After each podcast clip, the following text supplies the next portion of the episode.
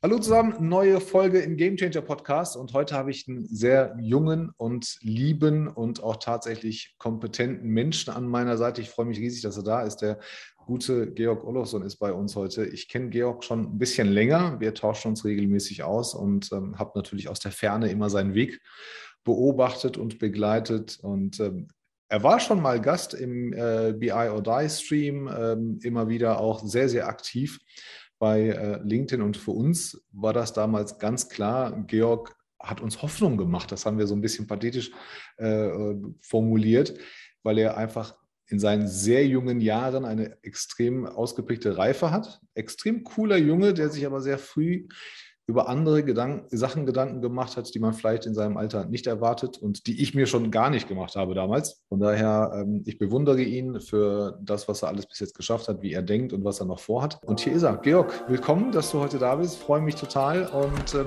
stell dich mal kurz vor, was machst du und ähm, woher kommst du?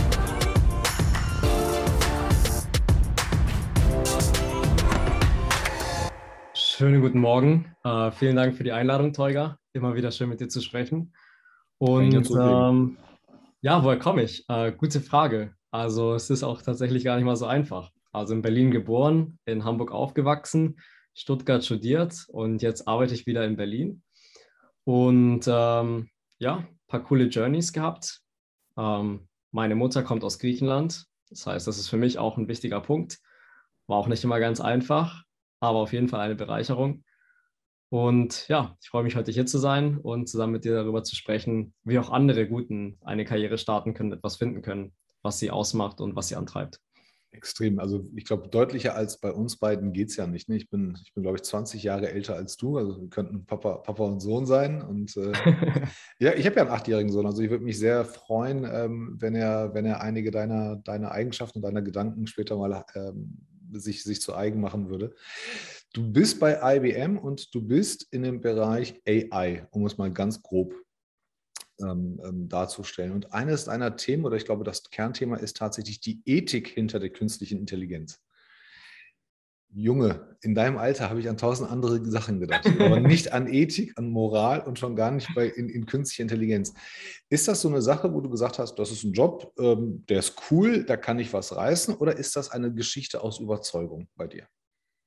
Ah, es ist, glaube ich, eine Mischung aus Überzeugung, eine Überzeugung, etwas zu tun, was einen Mehrwert hat. Ah, vielleicht auch, wenn man es hochsticht, für die Gesellschaft. Ähm, aber ich glaube, dass tatsächlich dieses Thema KI und Ethik hatte ich schon immer so ein bisschen im Kopf. So, was passiert jetzt eigentlich, wenn, wenn Roboter unsere Jobs übernehmen? Ja, ist das wirklich ein Szenario, was passiert? Was machen da die großen Tech-Konzerne? Und das hat mich halt da eben auch so ein bisschen äh, reingeführt in diese Welt und dass ich wirklich mal herausfinden wollte, wie funktioniert das? Was macht das denn aus? Was hat das für einen Einfluss dann später? Und äh, verlieren wir wirklich alle unsere Jobs oder ist das tatsächlich auch nur Technik, die man verstehen muss? Und ähm, dass ich dann tatsächlich das Thema auch innerhalb von IBM bearbeiten darf, das hat mich dann halt tatsächlich eher per Zufall gefunden. Es ist nicht gewöhnlich, dass man, dass man bei so einem großen Konzern ähm, sich so einem Thema ähm, annehmen darf in jungen Jahren. Das spricht natürlich für deine Leistung. Ähm, können wir gleich mal ein bisschen erzählen, wie das, wie das abgelaufen ist und wer dich tatsächlich zum ersten Assessment Center gefahren hat. Aber ich finde ja, also spätestens seit Terminator, ne, wo man immer mal gesehen hat, äh, okay, werden die Maschinen die Herrschaft über die Welt übernehmen und dann gibt es ja auch, ähm, gibt ja zig andere Filme, ne? so wenn ich an iRobot denke zum Beispiel, wann hört die künstliche Intelligenz auf, wer ist dominanter ähm, und so weiter. Das sind tatsächlich interessante Fragen und je nachdem, wie man sie durchleuchtet, hat man Angst oder auch nicht. Für mich persönlich ist KI eine riesen Chance. Ähm, natürlich werden auch auf der einen Seite Arbeitsplätze wegfallen, weil sie einfach durch die Technik ersetzt werden. Das, das war aber auch schon immer so. Also ja. ähm, das, das, das, ist, das, ist, das ist, glaube ich, so eine angeborene Angst, die, die viele Menschen haben. Aber wir sollten uns, glaube ich, auf die, auf die Dinge konzentrieren, die, die uns bereichern. Also da, wo Menschen vielleicht äh, gefährdet sind, kann die Technik äh, tatsächlich vieles leisten. Was ist denn der größte Knackpunkt aktuell für die, die sich nicht mit dem Thema tatsächlich so sehr beschäftigen? Wo, wo stehen wir gerade in, der, in der Forschung und auch in der Entwicklung? Es ist eine, ein, ein sehr weites Feld, die Forschung. Ähm, es gibt äh, viele viele Punkte, wie man dann später natürlich auch einen Quantencomputer damit äh, verbinden kann, wo man jetzt noch gar nicht weiß, wo dann wirklich die, die Potenziale liegen, wenn man wirklich die Computing Power immens erhöht. Ja, weil wenn man historisch zurückblickt über die letzten Dekaden, ähm, gibt es ja das äh, Moore'sche Gesetz. Ja, das sagt vielleicht noch ein paar Leuten was aus dem Physikunterricht, ähm, dass je, alle zwei Jahre verdoppelt sich circa ja die, die, die Power von den Prozessoren. Und das heißt, desto mehr Rechenpower wir haben, desto einfacher, desto performanter sind ja dann auch solche Algorithmen. Ja, und ähm, wir haben ja mit IBM angefangen mit Deep Blue damals gegen Gary Kasparov anzutreten, ja, konnten den dann im Schach schlagen. Ähm, und, und, dann ging es ja immer weiter, bis dann äh, ein anderer Algorithmus dann den äh, Go-Spieler, äh, also Go, ein sehr komplexes äh, chinesisches Spiel war es, glaube ich, was, was man gar nicht kalkulieren kann aufgrund der Anzahl der Züge, aber auch dieses neuronale Netz halt eben geschafft hat, den ähm, Spieler dann zu schlagen, was man nie gedacht hätte, was möglich war. Also was wir, glaube ich, derzeit erleben, ist, dass wir immer in neue Weiten kommen, wo man gedacht hätte, das geht nicht, aber gleichzeitig, dass wir ein Szenario haben, wo wir eine KI haben, die viel schlauer ist als der Mensch. Da sind wir, glaube ich, noch weit von entfernt. Aber das Problem fängt ja, glaube ich, hier an. Ja, wie definiert man Intelligenz? Und ähm, ich muss auch sagen, es ist tatsächlich vielleicht auch falsch, künstliche Intelligenz so zu bezeichnen. Weil es ja die Frage, also was macht eine Intelligenz aus und hat das nicht auch was mit einem Willen zu tun? Und was ja wichtig ist, ist, dass die Maschinen keinen Willen haben. Also jedenfalls jetzt noch nicht. so, aber, äh, ich weiß, weiß nicht, was da äh, jetzt irgendwie noch Bioinformatik reinbringt. Nein, aber äh, die haben keinen Willen und das sind Optimierungsmaschinen und die sind immens gut und die sind auch schon besser als der Mensch, um Muster zu erkennen, um Kalkulationen vorzunehmen. Ja, fängt ja an beim Taschenrechner, wenn man so möchte. Ähm, und gewisse Funktionen äh, liegen da einfach, liegen denen gut. Und de dementsprechend ist es für mich eher eine Frage, wie schaffen wir es, diese Technologie zu nutzen? Weil, wenn wir ehrlich sind, ja, deine Generation oder die Generation da drauf, ähm, ihr habt schon viel geleistet. Ähm, ihr geht bald in den nächsten 10, 15 oder vielleicht Na, Jahren. Ich nicht, ich nicht. 30 Jahren, ich gerne auch in 50 Jahren noch. Ähm, aber am Ende des Tages fallen uns ja viele weg bald. So, und ja. äh, da ist ja die Frage, wie schaffen wir das ähm, in dem, mit, dem, mit, dem, mit unserem Generationsvertrag auch? Und wenn wir da halt nicht anfangen, äh, ein gutes Fundament zu schaffen, wo vielleicht gar nicht alle Jobs, die derzeit von Menschen gemacht werden, von Menschen gemacht werden müssen. Ja, es gibt ja auch viele Jobs, die wir vielleicht als Menschen gar nicht ausführen wollen. Genau. Ja, und da ist ja schön, die Freiheit zu haben, äh, wenn es nicht alles gemacht werden muss. Ja, da ist aber für mich die Frage: Erstens müssen wir das richtig machen, dass durch Technologie keiner diskriminiert wird. Das ist der eine Fall. Aber auch gleichzeitig müssen wir dafür sorgen, dass dieser ja, dieser Change-Prozess, ja, man kennt ja Change Management aus dem Unternehmen. Wir brauchen eigentlich mal ein richtiges Change Management für Deutschland und für Europa. Ja, ich glaube, das fällt Vielen noch Dank. kurz. Richtig, das, das ist absolut, absolut notwendig, ja. Weil für mich ist wichtig, dass wir da wirklich alle mitnehmen, ja. Und das ist ja schön, wenn wir sagen, äh, wir automatisieren hier den einen oder anderen Job, aber was passiert denn mit dem Menschen, äh, der das äh, jetzt derzeit ausführt? Der kann ja, der wird ja nicht vom, von heute auf morgen zum äh, KI-Entwickler oder zum Cloud-Architekten oder zum äh, Designer für neue Businessmodelle. Ja, also da liegen ja Welten dazwischen. Und du musst halt, ein Riesenfaktor ist halt eben das lebenslange Lernen. Ja, dass die Menschen eben nicht aufhören, nach der Schule oder nach der Ausbildung aufhören zu lernen, sondern Weiterbildung. Und ich glaube, das ist in Deutschland ein Riesenpunkt, den wir ja. auch etwas in unsere Köpfe bringen müssen. Bin ich, bin ich absolut bei dir. Also wir brauchen Change Management, Change-Prozess äh, in Deutschland vor Europa. Aber generell finde ich das immer ganz gut, ähm, dass man sich immer wieder mal hinterfragt und, und sich anpasst. Ähm, jetzt die Pandemie hat uns gezeigt, wo wir gerade tatsächlich stehen, wo wir Lücken haben. Ähm, schade, dass es so ein Ereignis braucht, aber ist halt wie, ja. immer, wie immer im Leben. Bei, der, bei der Diskriminierung bin ich bei dir. Ich glaube, du warst es sogar, der vor einigen Wochen einen Bericht oder einen Artikel aus dem Harvard Business Review geteilt hat, äh, KI und Recruiting. Habe ich mit Genuss gelesen. Ich weiß nicht, ob es Harvard Business war oder, oder New York Times. Ich weiß es nicht.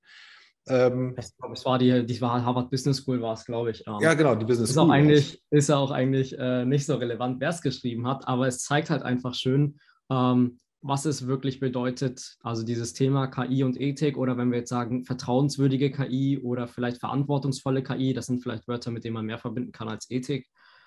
Ähm, es zeigt halt einfach, wenn wir jetzt mit großen Unternehmen zusammenarbeiten, ja, oder mit Staaten oder mit Hochschulen oder sonst was, wenn wir das nicht richtig machen und die Algorithmen nicht also richtig monitoren oder wenn wir nicht schauen, dass von Anfang an geschaut wird, dass da keine ethischen Belange sind, dass da keine Minderheiten benachteiligt werden, dass da keine Nach Nachteile für Frauen entstehen. Also einfaches Beispiel, ich weiß nicht, ob wir letztens darüber gesprochen haben, ist Kredite. Ja, das sind die Datensets einfach aus der Historie gegen Frauen. So, mhm. und auch wenn eine Frau den gleichen Job hat, das gleiche verdient, im gleichen Haushalt eventuell sogar ist, kriegt sie einen schlechteren Kredit. Oder Richtersoftware in den USA, da werden Minderheiten schlechter behandelt und kriegen im Zweifelsfall eine höhere Strafe. Und ich glaube, es war der Staat New York in dem Beispiel, der es gesagt hat, im Bereich Recruiting, hört Machen mal zu, ihr macht das nicht gut genug, ihr benachteiligt Frauen, ihr benachteiligt Minderheiten oder benachteiligt vielleicht junge oder alte Menschen und dementsprechend dürft ihr das einfach nicht mehr nutzen. So, und das ist dann natürlich ein Schlag, wenn ein Unternehmen quasi auf Automatisierung in gewissen Bereichen verzichten muss, auf Basis der Sachen, die wir ja am Anfang besprochen haben. So, und deswegen Automatisierung ist erstmal ein relevanter Faktor, damit wir als Gesellschaft uns weiterhin entwickeln können und weiterhin so leben können, wie wir es tun, wenn nicht sogar etwas besser, hoffentlich in Zukunft. Aber das muss man halt eben richtig machen, weil sonst wird da die Reißleine gezogen und gesagt, hör mal zu, das, das geht so nicht. Und also das finde ich aber besser, als wenn man sagt, wir machen es schlecht. Weil dann lieber gar nicht. Genau. Also im, im Recruiting habe ich vor, ich glaube, ein, zwei Jahren schon wurde mir die Frage gestellt, ah, hast du Angst wegen KI? Habe ich gesagt, nein, gar nicht. Ähm, wenn es richtig gemacht wird, ähm, macht es mein Leben und unser Leben hier tatsächlich einfacher, äh, auch im Recruiting. Äh, in der Softskill-Auswahl zum Beispiel kenne ich kein Unternehmen, was es kann. Es gibt ein paar Anbieter, die sagen, wir können das, aber auch die arbeiten mit, mit Multiple Choice und, und den gängigsten Sachen sieht halt nur cooler aus, wenn die es machen. Ähm, aber das geht halt nicht. Und tatsächlich, der, ähm, der, der Bundesstaat New York, ähm, ich fand das ganz gut, dass sie es erkannt haben und gesagt haben, ähm, das müsst ihr ändern oder wir lassen es. Und ähm, das funktioniert halt Gott sei Dank noch nicht ähm, so gut. Und, trotz, und Gott sei Dank hat man da auch einen Riegel vorgeschoben und gesagt, nein, wir machen das erst dann, wenn es ausgereift ist, damit halt keine Menschen ausgegliedert werden. Und gleichzeitig ähm, bei den Krediten, das finde ich total verwunderlich, weil vor zehn Jahren schon hat Dr. Yunis in, in Indien war es, glaube ich, den, ähm, ähm, den Wirtschaftsnobelpreis verdient, weil er mit seinen Mikrokrediten der Grimman Bank ja. äh, angefangen hat. Das ist genau das Gegenbeispiel, weil er tatsächlich in den Slums war, in den ärmsten der armen Gegenden und hat die Kultur, den Faktor Mensch zusammengetan und hat ein Finanz Finanzprodukt entwickelt, hat gesagt, ich muss den Menschen hier aus der Armut helfen. Natürlich verdienen die auch Geld und horrende Zinsen haben sie dafür genommen, aber sie haben keine Bad Debts gehabt, indem sie gesagt haben, wer hält denn eine Familie zusammen? Wer kümmert sich denn tatsächlich kulturell und historisch um das, die Haushaltskasse? Ist es die Frau? Das ist die Frau, ja. Da sind die in die Slums gegangen, wirklich zu den Ärmsten der Armen und haben dann was richtig Interessantes gemacht und haben Mikrokredite verteilt, ein paar hundert oder, oder ganz, ganz wenige tausend äh, Dollar umgerechnet und haben aber was richtig Cooles geschaffen, haben das ganze Dorf in die Pflicht genommen. Das heißt, es wurde veröffentlicht. Das hieß zum Beispiel, also ne, die, die Mama von Georg, die hat jetzt einen Kredit. Das wussten alle in der Nachbarschaft. Und die Mama vom Teuger wusste das auch und die hat vielleicht auch einen Kredit. Und immer wenn die nächste Zinszahlung oder, oder die Tilgungsrate fällig war, dann wurde das ganz groß besprochen. Warum? Weil kulturell es so war, dass unsere Mütter ihr Gesicht verloren hätten, wenn rausgekommen wäre, dass sie den Kredit nicht mehr bedienen können. Das hat dazu geführt, dass diese Frauen, denen man das nicht zugetraut hat, tatsächlich kleine Businessmodelle entwickelt haben. Häkeln, äh, Stricken, irgendwelche, irgendwelche anderen Dinge. Und die haben tatsächlich dafür geschafft, dass, dass ihre Familie aus des, ja, vielleicht, vielleicht ein angenehmes Leben hat und einige wenige haben es tatsächlich geschafft, aus den Slums rauszukommen. Und äh, die Grimmel Bank lebt heute noch von, von Mikrokrediten. Also da, da, gibt es, da gibt es unheimlich viele tolle Geschichten, die wir heute auch mit, mit äh, Blick auf die Uhr ähm, leider, leider nicht ähm, abdecken können.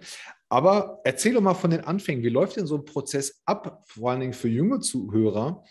Wie bewerbe ich mich denn bei, bei so einem Corporate wie IBM? Ist das ein ganz normaler Bewerbungsprozess und, und da wird man eingeladen? Ähm, was hast du dir damals gedacht oder was war deine Erwartung? Absolut, das ist äh, kein, kein unnormaler Prozess, das ist äh, ganz normal, sehr sanft und äh, es wird einem auch so einfach gemacht wie möglich. Die Frage ist erstmal, wie kommt man überhaupt zum dualen Studium? Ähm, ich war in der Schule, habe mir Gedanken gemacht, man kriegt ja die, ähm, die Berufe, man kriegt ja die Studiengänge vorgestellt, gibt ja, glaube ich, irgendwie 17.000 in Deutschland, äh, das heißt, da wird einem auch nicht langweilig. Äh, man geht auf Messen und ich persönlich habe für mich relativ schnell herausgestellt, ja, ich möchte die Arbeitserfahrung gleichzeitig zusammen mit dem Studium haben. Also ich möchte sowohl die Theorie haben und dann tatsächlich auch sehen, wie das funktioniert. Ich bin halt einfach ein praktischer Lerner. Und äh, dementsprechend, sonst hätte ich, glaube ich, auch gar nicht Wirtschaft studiert. Ähm, so BWL-Studium, 500 Leute in einem Saal, das, da habe ich mich einfach ja, nicht eben. gesehen, sondern ne, lieber im dualen Studium. Du bist halt kein Techie, ne? das darf man nicht vergessen. Du bist ja eigentlich BWLer. Ja, ich würde sagen, ich bin beides. Also ich bin vielleicht jetzt kein äh, Full-Hand-Programmierer, aber mich interessiert die Technologie immens. Ich arbeite mich da tief ein und in unserem Studien, es war ja Digital Business, ja, und da hatten wir auch äh, sowas wie, also wir hatten sogar äh, SQL, wir hatten äh, ah, okay. Netzwerke, wir hatten IT-Security oder Blockchain-Development, also solche Geschichten hatten wir da mit drin. Und ähm, das heißt, wie habe ich mich dann beworben? Ich habe mir erstmal geschaut, wer sind die großen Unternehmen in Deutschland? Ich dachte mir, ja, zu Familienunternehmen mit 20 äh, Menschen. Das ist, glaube ich, also ist sehr schön, ist sehr familiär. Doch wenn man wirklich jetzt auch vielleicht in andere Länder möchte oder ähm, unterschiedliche Abteilungen sehen will und generell einen, einen sehr weiten Blick haben möchte, dann denke ich, man möchte, kann man zu großen Unternehmen. Und das kann ja auch ein Familienunternehmen sein. Also wir haben in Deutschland einen immensen Mittelstand, der wirklich nicht zu unterschätzen ist und der wirklich auch uns den Wohlstand bringt. Und dementsprechend habe ich mir geschaut, wer sind da, wer sind da die Player, die da Dualstudium anbieten. Ja, dann gibt es da, da Consultancies, die das machen, dann gibt es da Industriekonzerne und da gibt es halt eben auch Tech-Konzerne, einen wie IBM. So, ich habe tatsächlich mich mehr bei vielen beworben, wo dann, ähm, so, dann bereitet man erstmal seinen Lebenslauf vor. Mir war von Anfang an wichtig, dass ich jetzt das ohne meine Eltern mache, wollte ich quasi so den nächsten Schritt für mich alleine machen. Ähm, die haben mir natürlich jede Unterstützung angeboten, aber ich so, nee, komm, das schaffe ich jetzt mal selber. So, aber das heißt ja nicht, dass man keine Hilfe hat. Also dann geht man halt mal zum Nachbarn, der vielleicht, keine Ahnung, irgendwie auch in der IT arbeitet. Oder dann geht man, äh, fragt man halt mal Bekannte aus dem Bekanntenkreis oder schreibt vielleicht mal so Leute an. Oder fragt man Lehrer, ob die irgendwie, was die zum Lebenslauf denken. Ja, baut man sich den Lebenslauf auf. Und dann geht man auf die Website dann kann man sich da einloggen und dann äh, kann man die Unterlagen da hochladen. Dann war das, glaube ich, das äh, 11. Klasse-Zeugnis und ähm, der, der, Lebenslauf. Und dann, dann wartet man erstmal, schaut man, ob die Kriterien erfüllt wurden. Ähm, glaube ich, viele gute Ressourcen, wo man lernen kann, guten Lebenslauf zu schreiben. Ist, glaube ich, auch echt wichtig, das zu lernen. Und ja, ähm, dann wird man, man halt eingeladen. Wird, wird unterschätzt, ja. Und also das eine ist ja, dass irgendwie, also ich glaube, man muss auch nicht zu viel, zu viel Buntes reinbringen oder so. Ich glaube, das kommt eher darauf an, wie man Sachen schreibt. Also das, das ist, glaube ich, wichtiger. Absolut. Und ähm, ja, dann wird man, da wurde ich bei IBM zum Beispiel dann eingeladen, da gab es vorher noch einen Online-Mathe-Test. Und ich dachte, da wäre ich komplett durchgefallen. Also es waren teilweise auch Themen, die ich gar nicht hatte in der Schule. Von, also das käme, wäre das wäre dann im nächsten Jahr gekommen. Und ich dachte, okay, ja, nee, das war's jetzt. Dann gut kam die Bestätigungs-E-Mail, ja, hat irgendwie doch funktioniert. Ich so, gut, das nehme ich jetzt mal so an. Und äh, ja, dann, dann, wurde man tatsächlich äh, relativ schnell eingeladen. Also der ganze Prozess geht dann tatsächlich auch relativ schnell. Und dann hieß es, äh, ja, sehr geehrter Herr Olafsson, äh, wir laden Sie hier zu unserem Hauptsitz ein nach Stuttgart. Ähm, kommen Sie doch bitte an dem und dem Tag hin. War an den Ferien, war schön. Und dann kam ich so zu meinen Eltern und ich so, ja, äh, wäre jetzt schön nach Stuttgart zu fahren. Ich habe mich da und da beworben und da wurde ich jetzt ähm, bisher angenommen durch die Bewerbungsstufen. Und das wäre jetzt quasi der finale Step. Und jetzt mal so, wo hast du dich beworben? Wann? Warum wissen wir das nicht? Warum weiß ich nichts davon? Und ich so, ja, schau mal, ich habe das mit dem und dem gemacht. Ich habe hier mir Fragen gestellt und ja, dann habe ich es einfach mal gemacht, ein paar Tests gemacht. Sondern ähm, hieß es, okay, dann fahren wir halt alle nach Stuttgart. Die haben die ähm, Familienausflug. Familienausflug. Die haben mich dann da, dahin gebracht. Ähm, die sind dann danach zum äh, Legoland gefahren, haben den Tag genutzt und während ich dann im Assessment Center war und dann, wie fängt denn sowas an? Ja, dann ist da dieses Riesengebäude, was aussieht wie der Todesstern. Äh, also mega beeindruckend einfach. Also wirklich, da kriegt man schon dieses Gefühl von Zukunft. Und da, dann kommt man so äh, hier Business Casual Ansage. Das heißt, da zieht man sich dann eine Chinohose an oder ein blaues Hemd. So, und dann sitzen halt äh, da fünf, fünf Mädchen und fünf Jungs und wahrscheinlich viel älter als du. Ja, also ich glaube, ich war schon mit, mit, mit einer der jüngsten, aber es war schon so in der, in der Range, denke ich mal, okay. so 18 bis, also, obwohl, nee, warte, da war ich ja noch. Wie alt war ich denn da? Welche Klasse warst du? Warst du wahrscheinlich 17? Da war ich 16. 16, 17, ja, 17, ne? 16, 17, irgendwo da. Und äh, ja, da, anderen war halt ein paar Jahre älter. Da gab es sogar teilweise welche, die hatten schon ein Studium abgeschlossen, beziehungsweise eine Ausbildung und dann, also es gab schon einen guten Mix. Hm? Und dann sitzt man da so im Empfang, ne, schön hergerichtet alles, hast da äh, riesen, riesen Wände und so Roboter stehen da und alles Mögliche. Und äh, alle sind ein bisschen angespannt, ne, alle so ein bisschen nervös und so, ah, ihr seid auch hier für den Bewerbungstag. Also ja, ich so gut, dann warten wir mal hier. so, und dann sollten wir da, glaube ich, um 11 Uhr sein. Dann Punkt 11 kamen dann die Damen vom, vom, von der HR-Abteilung, haben uns dann nicht begrüßt. Ne? So, und da seien sie gar nicht nervös, alles ganz normal, wir sind alle ganz nett hier und ähm, sind wir in so einen Raum gegangen. Und dann waren wir zehn, zehn also ähm, zehn Bewerber und dann halt zehn Recruiter. So, und dann äh, haben wir uns an so einen Tisch gesetzt und alle so halt nebeneinander Recruiter, ähm, Bewerber und dann halt immer so weiter. Und dann hat jeder so erklärt, ja, ich bin der Ralf und äh, ich fahre Fahrrad gerne mit meiner Familie. Und ja, und so haben wir dann angefangen mit der kurze Vorstellungsrunde. So aus zur Vorstellungsrunde, dann gab es ein paar Brezeln. Und ja, dann, dann gab es dann, dann, gab's dann ein Gruppengespräch, was echt cool war, eine so klassische Diskussion. Man sitzt da zu fünft an einem Tisch, bekommt ein Szenario und muss dann was erarbeiten. Dann gab es da äh, Einzelgespräche, wo man bestimmte Fragen gestellt hat, so szenariobasierte Fragen, so im Sinne von, du bist im Stadion, würdest du dahin mit deinem Laptop mitnehmen? Oder du äh, am Wochenende bekommst du eine E-Mail vom Chef, was machst du? Oder also solche Geschichten mhm. testen, also wie, wie bist du drauf? Und also tatsächlich wollen die auch hören, dass du nicht unbedingt am Wochenende arbeitest. Also die, wollen, die wollen wissen, wie du denkst. Die wollen den Typus Genau, bestimmen. ja. Wie, wie bist du drauf? Passt du in die Kultur? Und äh, da muss man halt einfach ehrlich sein. Ja. Und ähm, sehr intuitiv. Und dann musste man sich halt noch vorstellen. Fünf Minuten lang hat so ein Flipchart bekommen. So, erster Fail. Ich habe gefragt, dürfen wir das ganze Flipchart benutzen?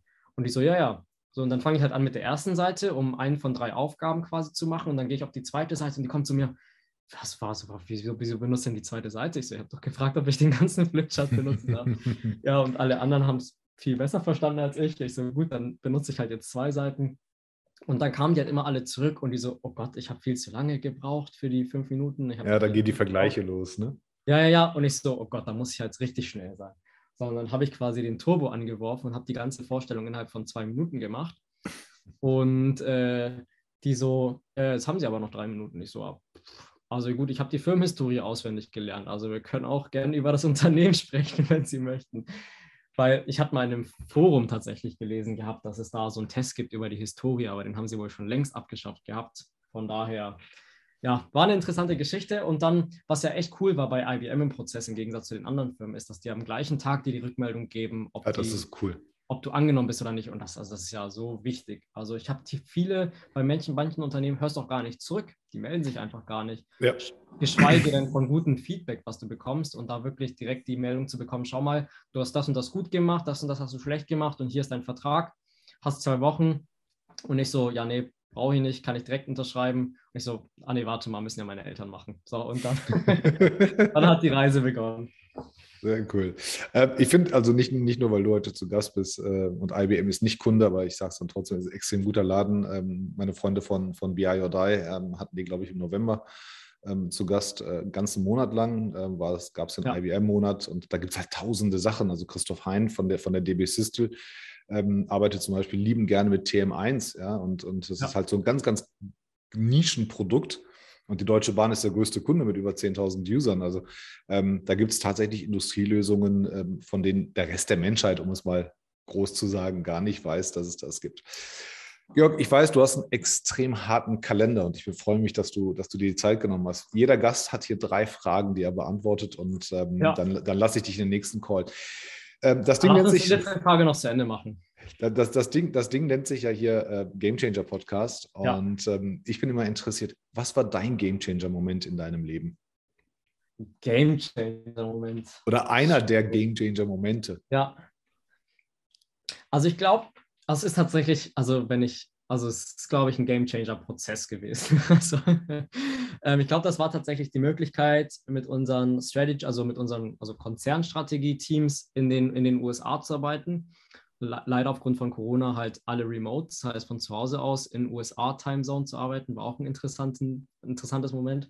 Ähm, ich glaube, das, das Coole war wirklich ein Upskilling zu bekommen, weil dort arbeitest du halt wirklich mit Top-Menschen zusammen und halt eben gleichzeitig an so diesen interessanten, an interessanten Themen zu arbeiten, die halt in den nächsten fünf Jahren Relevanz haben. Und da wurde ich halt wirklich in das Thema KI und Ethik halt reingebracht. Ja, da habe ich dann die Competitive Research gemacht, auf Basis dessen dann äh, Handlungsempfehlungen ausgesprochen. Und ähm, wenn, dann, wenn du dann ein paar Monate später hörst, dass das wirklich auch äh, implementiert wird, dann bist du halt, glaube ich, auch unglaublich stolz dafür.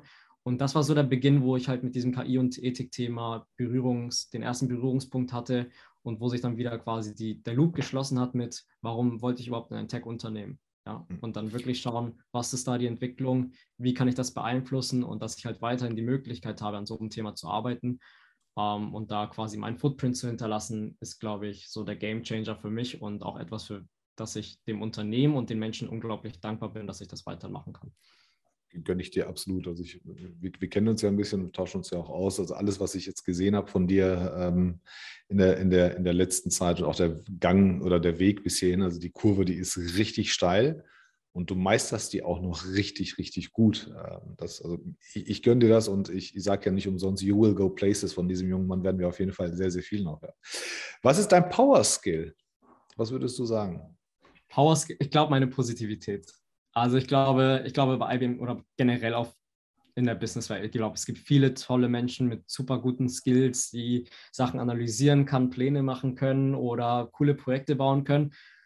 Es macht mir mega Spaß, aber ich glaube, jeden Tag mit dieser Einstellung reinzukommen, es wird ein cooler Tag und heute kann ich wirklich was bewegen und das auch dann wirklich in anderen Menschen hervorzuzeugen, dass sie wirklich auch eine gewisse Begeisterung haben und dass man auch froh darüber ist, diese Opportunity zu haben, an, an solchen Projekten und mit den größten Konzernen zu arbeiten. Ich glaube, das ist so der Punkt, wo ich sage, dass das, das, das, bringt mich, das bringt mich weiter und das macht mir auch jeden Tag Spaß. Also ich glaube, ohne Begeisterung würde es mir schwierig fallen, den Job jeden Tag zu machen. Mhm. Glaube ich auch. Also ich, ich merke sie bei dir, ich finde sie auch sehr, sehr gut und ähm, gleichzeitig nimmt es die Angst oder die Ehrfurcht vor vielen Dingen und einfach ist halt nichts zu verlieren. Und dann fährt man halt auch mal in den Ferien einfach, einfach mal Food zu IBM und, und, und durchläuft den ganzen Prozess. Was wolltest du als Kind werden? Oh, ich glaube, wenn du meine Mutter fragst oder meinen Vater fragst, ich glaube, wir hatten mal alles. Also von, von Astronaut, also ich bin immer noch der festen Überzeugung, dass wir irgendwann in den Weltraum fliegen. Also von daher wird das vielleicht sogar noch. Wir was. alle? ja, ja, jeder, der will, denke ich mal. Ähm, und keine Ahnung, ich könnte, ich glaube, ich wollte auch früher mal in die, in die Politik gehen. Wer weiß, ob das mal in ein paar Jahrzehnten was wird. Ähm, oder ich, ich wollte auch mal Programmierer werden oder Roboter bauen. Ähm, ich glaube, das, das war ein ganz Unterschied. Ich glaube, jedes Kind geht da so durch ein paar, paar, paar Phasen. Und äh, ja, ich bin gespannt. Vielleicht wird das ja alles nochmal was. ich, ich wollte gerade sagen, nur weil das eine oder andere jetzt gerade nicht da ist, muss es das. Also Politik könnte ich mir die, die auch vorstellen ähm, tatsächlich, aber, aber auch Forschung, Luft- und Raumfahrt. Also du passt da überall rein. Ich kann mich aber auch dich ähm, in einem, in einem, in einem, in einem Banking-Umfeld vorstellen, weil einfach die Art, die du hast, tatsächlich eine große Bereicherung ist. Ähm, ich finde das gut. Äh, ich habe es damals schon gesagt ähm, beim, beim, bei der letzten Aufzeichnung und heute sage ich es wieder. Du machst extrem viel Hoffnung. Das haben wir natürlich immer übertrieben gesagt, Andreas Wiener und ich, weil wir einfach ja. ein bisschen älter sind.